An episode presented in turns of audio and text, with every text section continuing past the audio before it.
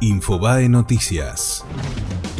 Suspendieron la búsqueda de la avioneta en la que iba Emiliano Sala. La policía informó en un comunicado que halló objetos flotantes en el agua y explicaron que las posibilidades de supervivencia en esta etapa son escasas.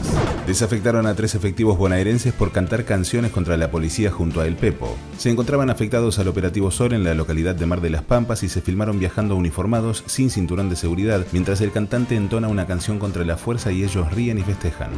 Google Maps suma información en tiempo real del recorrido de colectivos en la ciudad de Buenos Aires se podrá saber el horario de salida y llegada de 18 líneas y sus ramales cuyos datos se actualizarán en el momento y se recibirán alertas sobre retrasos, demoras o cambios de recorrido.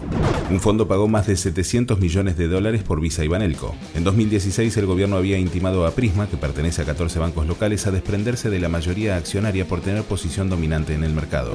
La Corte Suprema se reunirá el viernes para analizar la re-reelección en La Rioja. Con un pedido que elevó con carácter de urgente el presidente del máximo tribunal al resto de los integrantes, se tratará el tema que tanto preocupa al gobierno nacional.